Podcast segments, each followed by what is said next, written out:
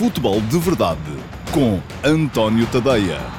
Ora, então, olá, muito uh, bom dia a todos e sejam bem-vindos à edição de 24 de maio de 2021 do Futebol de Verdade, um, edição que segue à vitória do Sporting Clube Braga sobre o Benfica na final da Taça de Portugal, 2 a 0 foi o resultado, vitória uh, que permitiu ao Sporting Clube Braga somar mais um troféu nacional, naquela que foi a décima uh, final nos últimos 10 anos jogada pela equipa uh, ou pelo clube presidido por António Salvador e agora treinado por Carlos Carvalhal. Hoje de manhã escrevi sobre o tema, sobre o crescimento consolidado do Sporting Clube Braga e sobre aquilo que, no meu ponto de vista, ainda falta ao Sporting Clube Braga para poder-se hum, dizer-se grande uh, e equiparar-se aos outros três uh, grandes do futebol português. E, enfim, quem quiser saber o que é que eu penso, já sabe, está no antoniotadeia.com. O último passo de hoje um, sai às 8 da manhã, todos os dias, e hoje saiu também.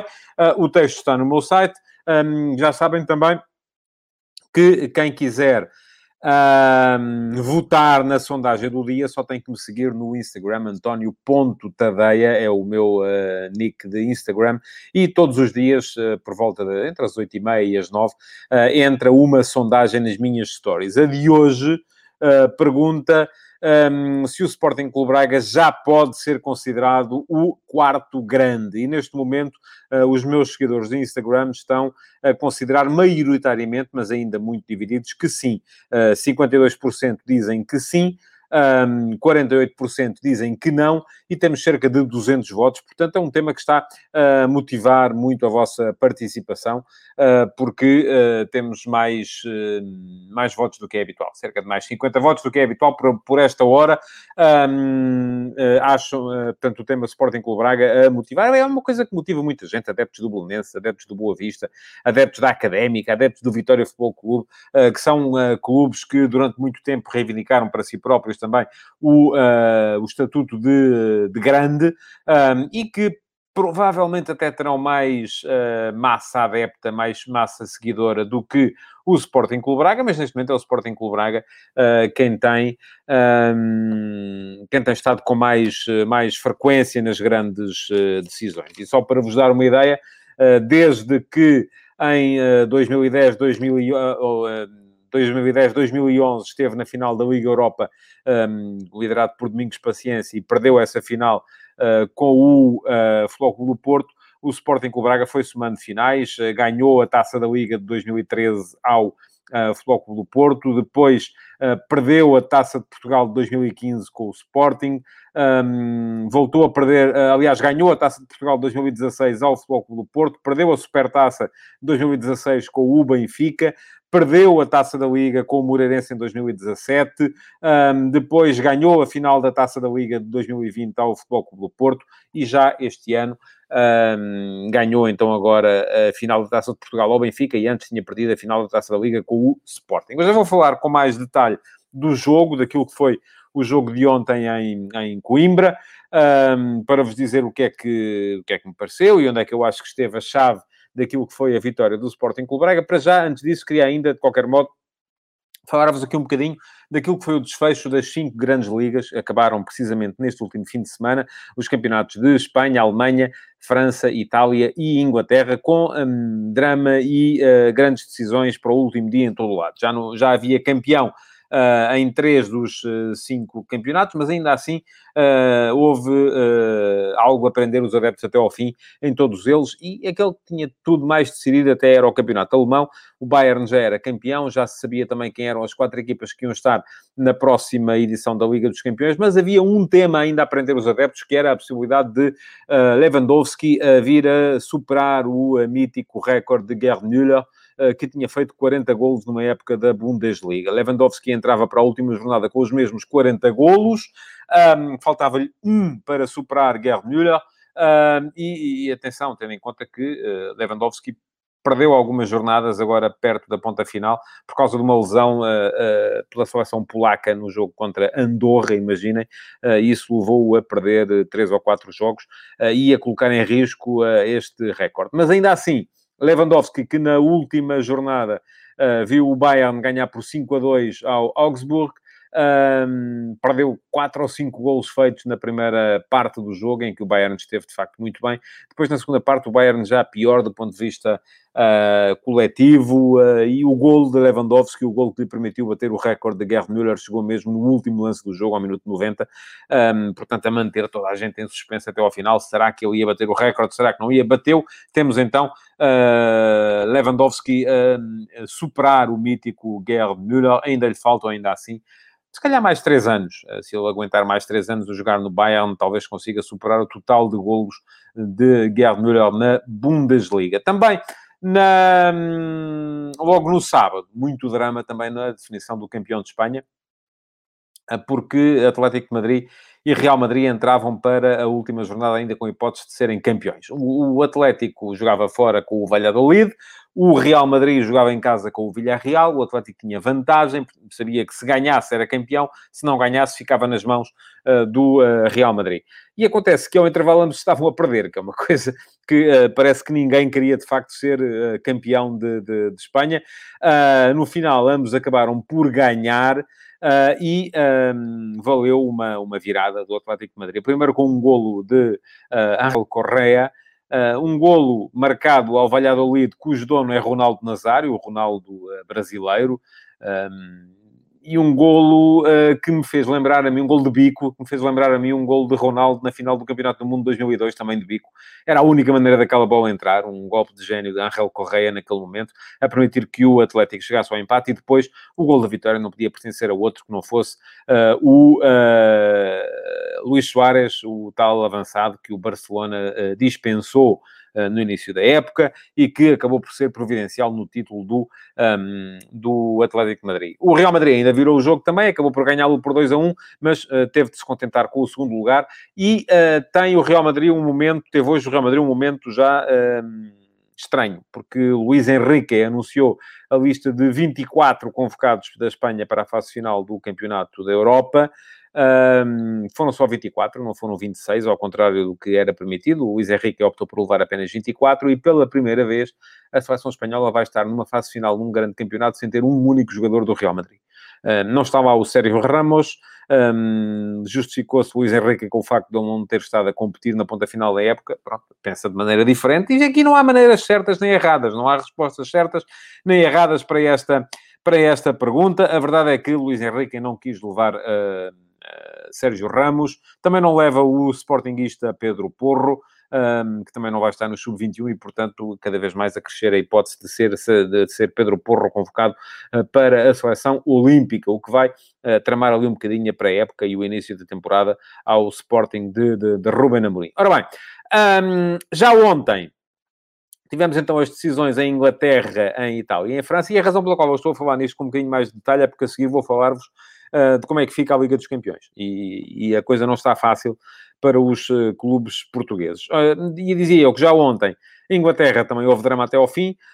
o Chelsea calculava-se que tivesse que ganhar fora ao Aston Villa para poder ir à Liga dos Campeões e não depender da final que vai jogar no próximo sábado no Dragão, porque o Chelsea ganhando ao Manchester City na final de sábado assegura desde logo a presença na próxima edição da Liga dos Campeões e como cabeça de série, mas não contando com isso, aquilo que uh, se passa neste momento é que o uh, Chelsea uh, precisava de ganhar ao Aston Villa para seguir para a Liga dos Campeões. Não ganhou, mas mesmo assim acabou por se qualificar porque o Leicester City perdeu em casa com o Tottenham. O Tottenham a precisar também de ganhar para conseguir um lugarzinho, imagina, na Conference League. Portanto, Leicester batido em casa pelo Tottenham, de virada, grande papel desempenhado por Gareth Bale no último dia da temporada, vai parar à Europa League. Uh, o Chelsea, mesmo perdendo fora com o Aston Villa, uh, assegurou ainda assim a vaga na Liga dos Campeões e o uh, Liverpool ganhou em casa sem problemas ao Crystal Palace, não se esperava outra coisa, acabou por também ir em velocidade de cruzeiro para a próxima Liga dos Campeões. Em Itália, a novidade foi Ronaldo no banco. Ronaldo não jogou a partida decisiva da, da Juventus. Um, e uh, mesmo assim a Juve ganhou, ganhou por 4 a 1 uh, uh, e assegurou a presença na próxima edição da Liga dos Campeões. Porquê? Porque o Napoli não conseguiu ganhar em casa ao Verona. Era um jogo que se previa fácil para a equipa do Nápoles, Um, o Verona já não jogava por coisa nenhuma, estava em pré-férias. Um, o Nápoles fez 1 a 0, mas depois ainda sofreu o gol do empate e, uh, desta forma, a equipa do sul de Itália fica fora da Liga dos Campeões. O Milan, ganhando fora a Atalanta, que também já tinha a presença confirmada na próxima edição da Champions, um, acaba por uh, assegurar também uh, não só a presença na Champions, como o segundo lugar. Uh, e a Juventus, uh, mesmo sem Ronaldo a jogar, uh, garantiu a qualificação para a próxima Champions também. Vão de Itália, então, o Inter campeão, Milan, Atalanta e Juventus. O Arsenal, conforme diz o Vitor Martins, ficou fora das competições europeias, é verdade, sim, senhores. Um mesmo assim ganhou, ganhou o jogo de ontem e, portanto, fez a, fez a sua parte. Não, não contou, foi depois. Bastar-lhe que o Liverpool tivesse, uh, perdão, que o uh, Tottenham tivesse perdido com o Leicester uh, para conseguir ir à Conference League. Por fim, em França, havia ainda a definição de campeão. Também um cenário parecido com o de Espanha, com Lille e Paris Saint-Germain a correrem pelo título, Lille precisar apenas de ganhar, desde cedo se colocou em vantagem, uh, marcou uh, David logo no início, marcou depois o Burak Ilmaz antes do intervalo, 2 a 0, o uh, Angers ainda reduziu para 2-1, mas isso uh, já não chegou uh, para que o Paris Saint-Germain pudesse, mesmo tendo ganho fora ao Stade Brest, pudesse ansiar a presença na, na, ao título francês. Ainda assim, seguem ambos para a Liga dos Campeões, o que nos deixa uma Liga dos Campeões um, com uh, grandes equipes. Aliás, é sempre assim, não é? Acaba por ser sempre assim. Um, Pergunta-me o Vitor Martins se o Chelsea ganhar a Liga dos Campeões, não fica o Leicester com a vaga do lugar do Chelsea. Não, não fica. Uh, o Leicester está fora. Uh, se isso acontecer, o que acontece é que a equipa do, do Campeonato Francês que está a seguir entra direta em vez de ir às pré-eliminatórias. Um, portanto, o que é que temos definido? E vamos começar uh, pelas pré-eliminatórias, porque vai ser a Liga dos Campeões em Portugal vai começar pelas pré-eliminatórias. Já se sabe que o Benfica entra na terceira pré-eliminatória. Não vai ser, uh, não vai ter uma tarefa fácil a equipa do Benfica. E deixem-me só olhar aqui para as coisas, porque eu uh, não, sei os, não sei as coisas todas de cor. o Benfica entra na terceira pré-eliminatória no caminho dos não campeões. E para já temos que olhar primeiro para a segunda, porque logo na segunda pré-eliminatória no caminho dos uh, não campeões, vamos ter já algumas equipas interessantes um, a competir. Uh, temos o Celtic, o PSV Eindhoven, o Rapid Viena e o Galatasaray, e aqui falta entrarem o Sparta, de Praga, o Sparta de Praga também, e o segundo classificado do Campeonato Dinamarquês, que acaba hoje, e que se tudo ficar como está até este momento, será o Midtjylland. Agora, um, o que é que isto significa? Uh, significa que destas seis equipas, três vão passar para a terceira pré-eliminatória, onde entra o Benfica. E na terceira pré-eliminatória, o Benfica já sabe que será sempre cabeça de série. Uh, e desta forma já evita, por exemplo, jogar contra o Shakhtar Donetsk ou contra o Mónaco. Mas uh, tem do outro lado, pode ter qualquer das equipas que eu falei antes, Celtic, Galatasaray, PSV Eindhoven, por aí afora, pode ter ainda o Spartak de Moscovo, pode ter o Genk da Bélgica e, portanto, vai ser logo aí uma terceira pré-eliminatória complicada. Não vai ser uh, fácil de, de, de, conseguir uh, um adversário fácil. Pergunta-me o Pedro Santos, só o risco do Benfica apanhar o Mónaco? Eu creio que não. Pelas contas que eu fiz, pelo menos não. O Mónaco tem um ranking de 36 uh, e está à frente de todas as outras equipas, portanto, não. O Mónaco será sempre cabeça de série na terceira pré-eliminatória. O Benfica pode apanhar o Mónaco, na, eventualmente, no play-off. Porque se o Benfica passar à terceira pré-eliminatória, aí apura-se para o play-off e no play-off só haverá então dois cabeças de série uh, que se lá chegarem serão Shakhtar e Benfica e o Mónaco se lá chegar também pode ficar do outro lado, uh, no lado dos, uh, dos não cabeças de série. Portanto, caminhada difícil para o Benfica. Alguém me perguntava aqui se não era melhor este ano ficar no pote 2 do que no pote 1. Eu vou dizer-vos, eu acho que é relativamente indiferente. Este é um ano em que vamos ter um pote 1 e um pote 2 muito fortes. O que vai dificultar muito é a vida para quem ficar no pote 3. E daí que seja muito importante para o Porto. Um, o Benfica já sabe que se chegar à Champions estará sempre no pote 3. Uh, e vai ser complicado, porque um, eu imagino que ficar no pote 3 possa até vir a ser uma situação um bocadinho mais fácil um, se apanhar um cabeça de série mais fraco, e não me levem a mal, vou dizer, os cabeças de série mais fracos ainda assim são o Lille e o Sporting, não é? Porque o Villarreal, se lá chegar, um, uh, eh, se, chegar, se ganhar a Liga Europa, uh, mas porque depois o pote 2 de facto está um, pela hora da morte. Vamos lá ver. Pote 1. O que é que sabemos já? Seguramente no pote 1 vão estar Atlético de Madrid, Manchester City, Bayern de Munique, Inter de Milão, Lille e Sporting. Além disso, juntar-se-ão o vencedor da Champions League, se for o Chelsea. Se não for o Chelsea a ganhar a Champions League, entra para o pote 1 o Zenit, da Rússia. O que é uma boa notícia para quem está nos outros potes. Um, e ainda o vencedor da Liga Europa. Se for, uh, seja ele qual for. Aliás, aqui é igual, portanto, uh, porque nenhum deles está no pote 1. Seja Manchester United ou Villarreal, quem ganhar a Liga Europa vai sempre para o pote 1. Depois temos no pote 2, seguros, absolutamente certos, Real Madrid, Barcelona, Juventus, Paris Saint-Germain, Liverpool e Sevilha. Restam duas vagas. E estas duas vagas podem ser ocupadas por hum, uma, duas, três equipas. E aqui há vários cenários. Depende sempre daquilo que acontecer na uh, final da Liga Europa. Uh, Pergunta-me o Manuel Luís Fernandes se o Manchester United ganhar a Liga Europa, se o Benfica não passa diretamente ao playoff. Não, não passa. O Benfica vai sempre à terceira pré-eliminatória. Quem passa diretamente à frente é... Uh, isto vem depois pela, pelas qualificações da, da, da, da, do ranking da UEFA. Um, o João Lopes diz-me que o pote 1 é menos forte que o 2, pode ter Lille, Zenit, Sporting, Villarreal, etc. Sim, mas também o pote 2 também pode ter equipas que não são assim tão fortes. Uh, e em relação ao pode ter, ainda vamos ver. Quais são os cenários possíveis? Vamos imaginar. Manchester United e Chelsea ganham as finais europeias. Vão, para o, vão diretamente os dois para o pote 1. Borussia Dortmund e Foco do Porto entram no pote 2. Segundo cenário. Manchester United e Manchester City ganham as uh, finais europeias. O que é que acontece? Manchester United diretamente para o pote 1, Zenit entra no pote 1, diretamente do pote 3 para o pote 1, como campeão russo, e para o pote 2 vão o Chelsea e o Borussia Dortmund, indo o Fogo do Porto para o pote 3. Terceiro cenário, Villarreal e Manchester City ganham as finais europeias. O que é que acontece? Villarreal no pote 1, Zenit no pote 1, aqui sim o pote 1 fica mais fraco, e para o pote 2 vão Manchester United e Chelsea, porque são as equipas com melhor ranking a seguir. Quarto e último cenário, Villarreal e Chelsea ganham as competições europeias. O que é que acontece aqui? Villarreal e Chelsea vão para o pote 1, Manchester United e Borussia Dortmund vão para o pote 2 e o Floco do Porto vai para o pote 3. Portanto, única hipótese do Porto evitar o pote 3 é uh, o cenário em que o Manchester United ganha a final da Liga Europa ao uh, Villarreal, já na quarta-feira, e em que o Chelsea ganha a final da Liga dos Campeões ao Manchester City já no sábado. Portanto, uh, de, a partir daí o Porto ficará a saber se fica no pote 2 e ficando no pote 2 fica melhor. Enfim, é verdade que não pode apanhar o Sporting, que será a partir de um dos cabeças de série mais, com ranking mais baixo, uh, mas ainda pode apanhar o Lille. E imaginem um grupo com Porto, Lille, um, e depois uma equipa do pote 3 e uma equipa do pote 4.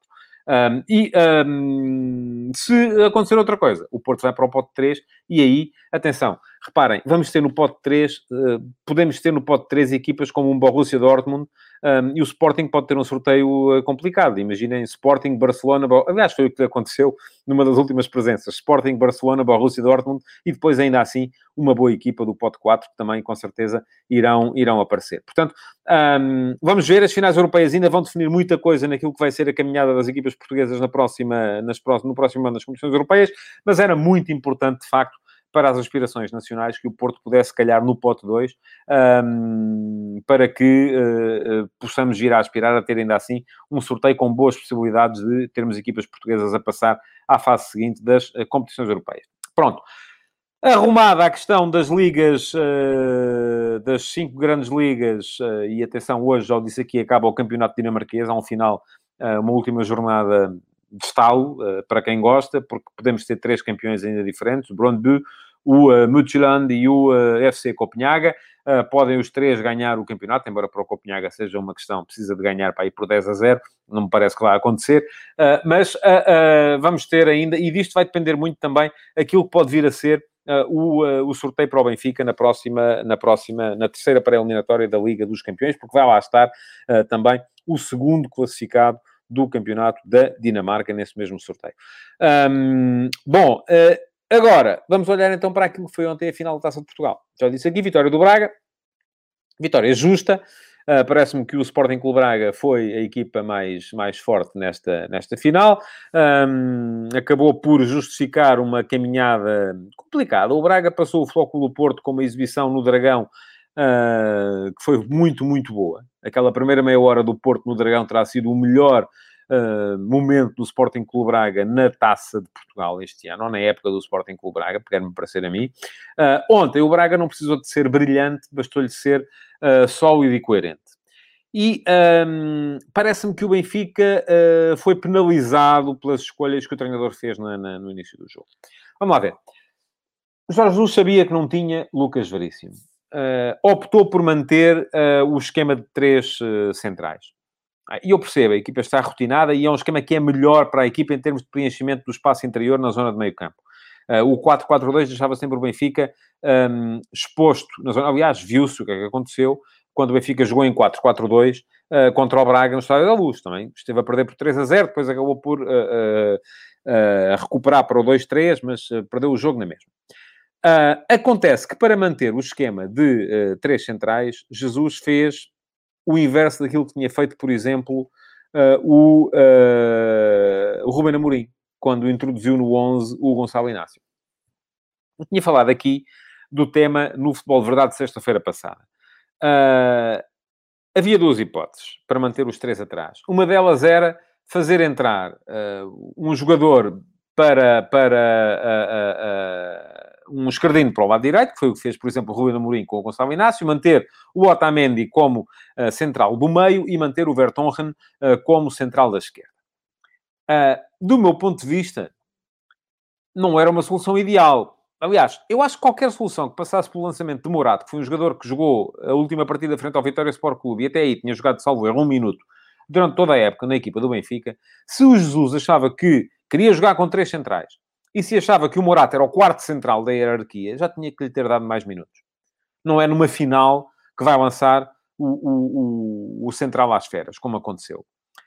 A outra hipótese era aquela que acabou por se verificar, que era mexer em todo o equilíbrio da zona defensiva. E o Jorge Jesus passou o Otamendi, que era central do meio, para central da direita, passou o Vertonghen, que era central da esquerda, para central do meio, e introduziu o Morato como central à esquerda. Ora, não é a mesma coisa, e o Jesus sabe isto muito melhor do que eu. Não é a mesma coisa numa linha de três jogar como central do meio ou jogar como central numa das, das pontas. A começar porque, uh, num dos casos, tem que fechar a lateral, noutro dos casos, tem que uh, fechar o espaço entre o lateral e o central do meio. Portanto, uh, há, outro, há outro tipo de espaço para preencher. E parece-me que foi muito por aí que o Sporting Clube Braga expôs a equipa do Benfica. se forem a ver, o lance que leva à expulsão do Elton Leite é um lance uh, em que a bola entra precisamente entre o, central das, entre o central do meio e o central da esquerda. Não vou agora estar aqui a dizer que uh, o, uh, o espaço que o Morato estava, que o Vertonghen estava a ocupar, ele devia estar na altura, no subconsciente, a achar que era central da esquerda e que, portanto, não tinha que fechar. Mas é possível que isto tenha acontecido. Aliás, depois, o lance que leva ao primeiro golo do Sporting Clube Braga é outra vez no mesmo espaço. Bola nas costas, na profundidade, nas costas, entre o central do meio e o central da esquerda, portanto, neste caso, entre o Vertonghen e o Morato.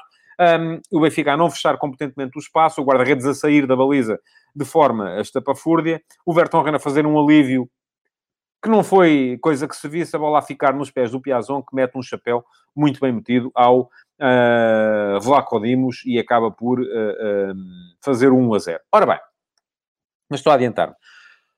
O jogo até começou equilibrado. Apesar destes desequilíbrios na, na, zona defensiva do Benfica, o jogo começou equilibrado. O Sporting Clube Braga apareceu com o seu esquema normal, uh, com os... Uh, enquanto tinha a bola, tinha uma linha de quatro atrás, Sequeira abria como lateral esquerdo, Galeno subia para extremo. Quando a equipa perdia a bola, Sequeira fechava como terceiro central, Galeno baixava para uh, lateral esquerdo e a equipa acabava por defender com uma linha de cinco atrás. Mas era um Braga igual àquilo que foi sempre. Almusrati e Castro no meio campo, o Piazon uh, sobre a direita do ataque, ou sobre a meia-direita, vamos lá, porque a direita era toda do Jogaio, uh, o Ricardo Horta sobre a meia-esquerda e o Abel Ruiz como, como ponta de lança. O Benfica uh, surgiu também, como era habitual, mas com estas trocas individuais atrás.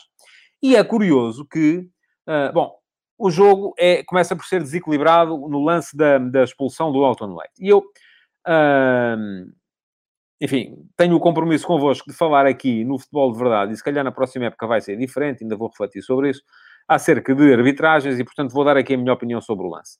Eu percebo a expulsão do, do Elton Leite. Também percebia se o Nuno Almeida, o árbitro, tivesse optado por não expulsar.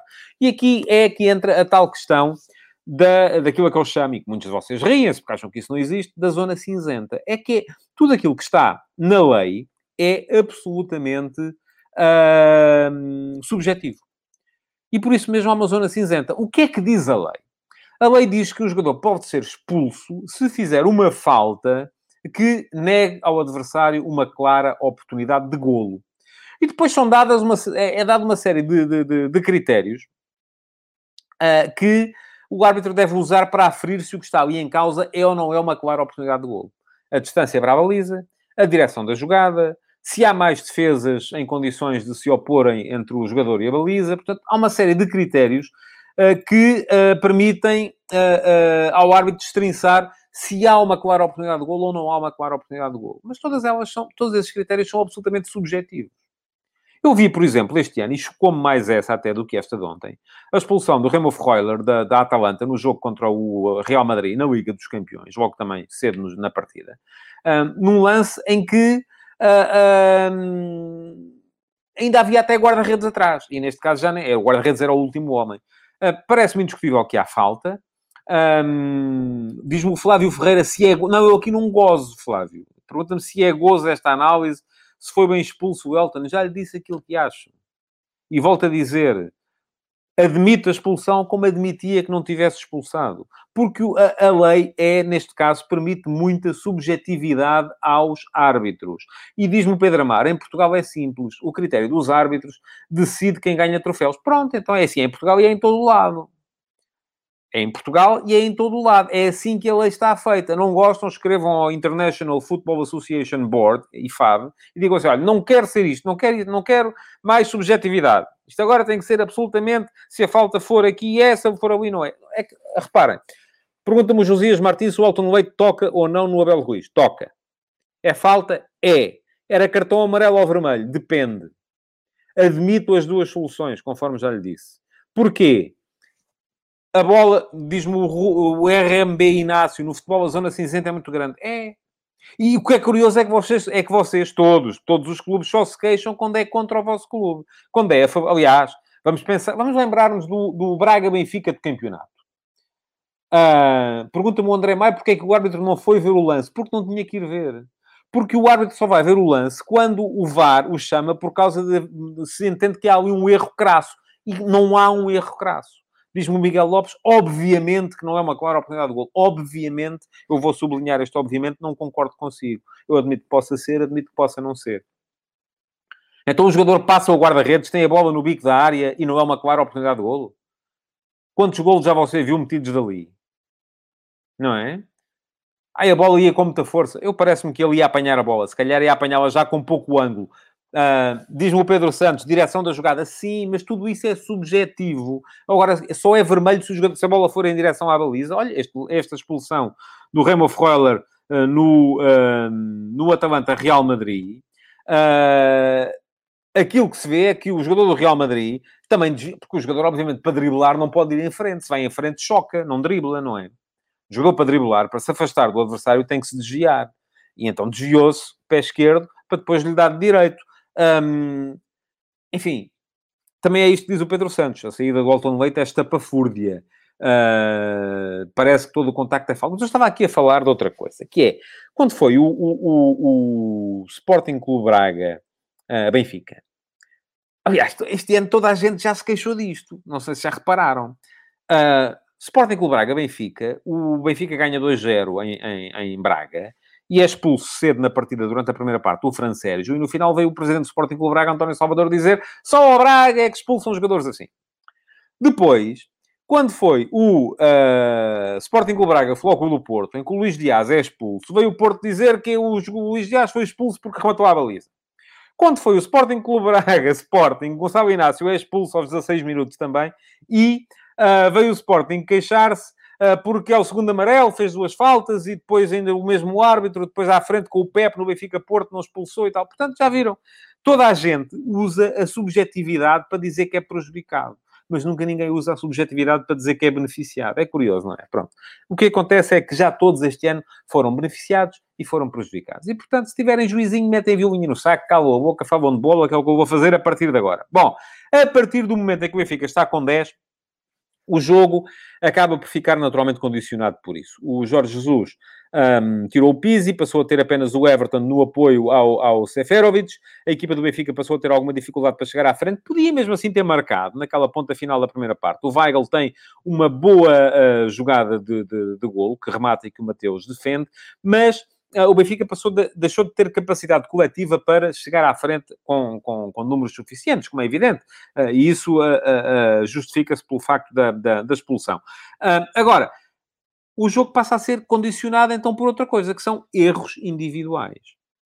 E é um erro individual, tal como foi um erro individual, uh, que levou a, a, que o Abel Ruiz aparecesse ali naquela situação, primeiro da cobertura do espaço e depois uh, da saída estapafúrdia do Alton Leite, voltou a ser um erro individual do Vertonghen e do Vlaco Dimos a permitir ao Piazon fazer 1 a 0. E com 1 a 0, e com a jogar com 10, as coisas ficaram naturalmente muito difíceis para o Benfica. Jorge Jesus tentou dar a volta, trocou o Diogo Gonçalves pelo Nuno Tavares, enfim, parece-me que é um bocadinho mais do mesmo. Trocou o Everton pelo Rafa, também não vi grande vantagem.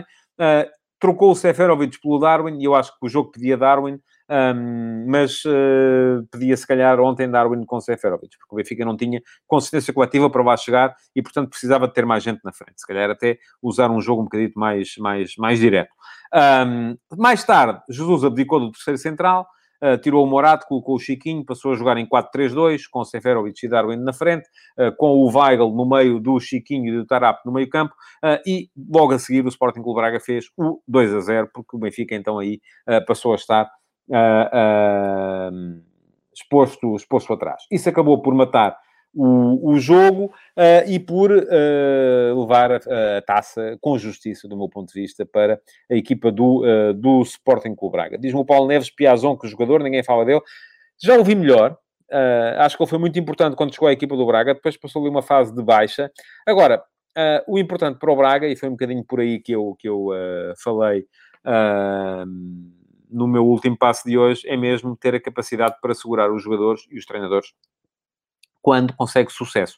Porque não tem sido isso uh, que aconteceu até, até este momento. Quanto ao Benfica, uh, esta derrota vai reforçar aquilo que aconteceria de qualquer forma. Depois daquilo que foi investido, esta foi inevitavelmente uma época falhada. Pede-me o Ricardo Alves para comentar a expulsão do Piazon. Pois, uh, eu um, não vi nas imagens, Uh, mas também nessa altura já estava a escrever.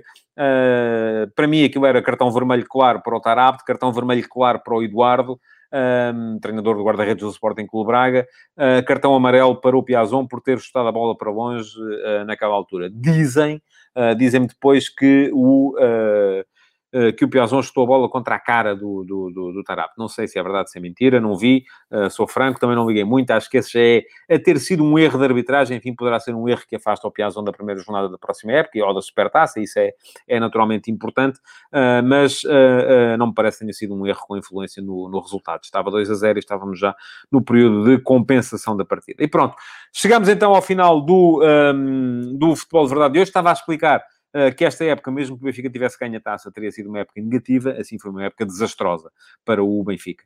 Covid ajuda a explicar? Ajuda. Uh, agora, uh, enfim, é preciso também ter um bocadinho em conta que uh, o Covid é, uma, é um fator que andou aí para toda a gente, não é? Houve quem apanhasse mais, houve quem apanhasse menos, e aqui também temos que começar a acertar um bocadinho os argumentos. Das duas, uma. Ou os jogadores do Benfica foram o Benfica foi prejudicado naqueles 15 dias em que teve Covid Uh, e, e, depois os jogadores, durante um mês, ainda estavam com falta de pulmão e tal, por aí afora, ou então agora esta última teoria que se vê por aí, uh, que é que afinal não havia Covid nenhum e foi tudo uma, uma, uma maningância dos laboratórios. Uh, portanto, nós temos é sempre que encontrar uma maneira de justificar o falhanço dos nossos, sejam eles vermelhos, verdes, azuis e brancos ou, ou, ou vermelhos e brancos. Portanto, uh, aí temos sempre que encontrar, tem sempre que haver uma maningância qualquer exterior, foram os árbitros, foi o Covid, uh, foi o, foram os laboratórios, foi a Liga, foi o Conselho de Disciplina, foi, o, foram os arrumadores de automóveis ali embaixo, enfim, tudo. Ah, tudo tem que servir para justificar. Há uma coisa que nunca aparece, é não fomos capazes. Fomos incompetentes. E eu acho que a época do Benfica começou uh, por aí, começou uh, muito por aí, no facto do Benfica não ter feito um plantel uh, que tem a ver com a ideia de jogo do treinador. Mas eu a isso voltarei mais à frente, porque acho que esta época do Benfica merece uma análise um bocadinho mais detalhada. Fica desde já prometido que eu escrevo ou falo sobre isso numa das edições futuras do Futebol de Verdade. Muito obrigado por terem estado desse lado. Não se esqueçam de ir ao meu Instagram. Se não me seguem ainda, passem a seguir é António Ponto Tadeia. Todos os dias há uma sondagem para poderem votar. Reduziu aqui um, neste momento estamos com 51% a acharem que o Sporting Clube Braga já pode ser considerado o quarto grande, 49% acham que ainda não, que ainda lhe faltam muitos quilómetros para, para poder lá chegar. Uh, muito obrigado então, não se esqueçam de continuar a deixar perguntas que podem ficar para uma edição futura do Q&A, uh, de partilhar o futebol de verdade, ando muito chateado convosco com as partilhas, as partilhas não aparecem, não, não partilham o espaço e assim. Isto não, não, não cresce, e de deixarem o vosso like na edição de hoje também. Um, até amanhã é mais um Futebol de Verdade. Futebol de Verdade, em direto de segunda a sexta-feira, às 12h30